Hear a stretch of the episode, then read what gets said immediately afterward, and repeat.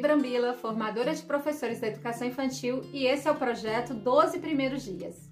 Esse nono dia, a palavra é criatividade. Num tempo em que ainda andava cheio de pujança, encontrou o verbo criar, chegou-se a ele e nasceu uma bela criança.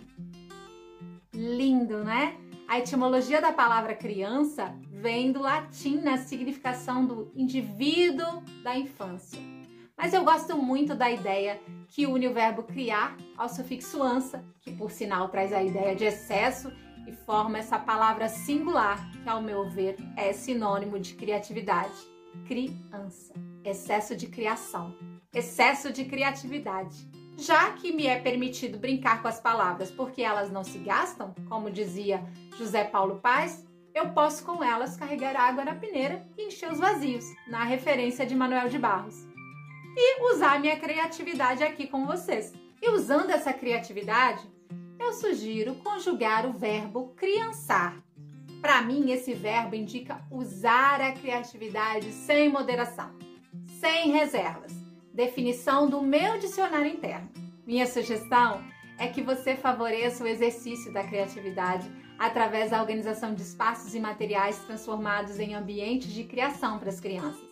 Esses espaços podem oportunizar a criação coletiva, em pequenos grupos ou duplas, ou ainda individual. Podem incentivar a ação autônoma da criança para escolher espaços ou materiais para brincar. Uma possibilidade é organizar, dependendo do número de crianças da sua turma, de três a quatro espaços onde as crianças possam se organizar por preferências, por temas que são muito caros a elas, como a pintura, por exemplo, para que elas possam vivenciar o processo criativo na sua essência. Esses espaços podem estar dialogando com diferentes linguagens, inclusive, considerando que o ato criativo não está só na linguagem artística. Ele pode estar na produção, exploração musical, na brincadeira com as palavras de um poema, na invenção de uma música, na linguagem corporal, na produção de fantasias, na própria brincadeira com materiais diversos, entre outros que é importante considerar é a atividade de criar que a palavra de hoje sugere.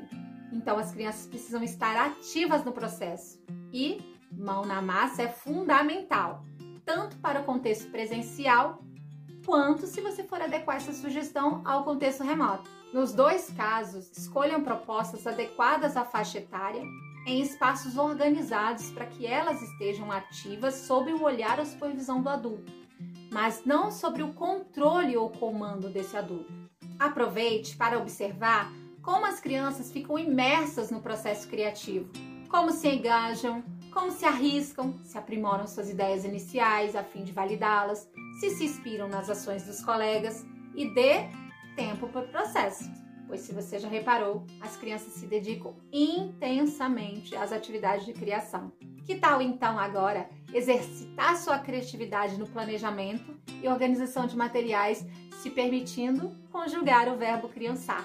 Hoje foi o nosso nono dia e eu te encontro amanhã, no dia 10 dos 12 primeiros dias.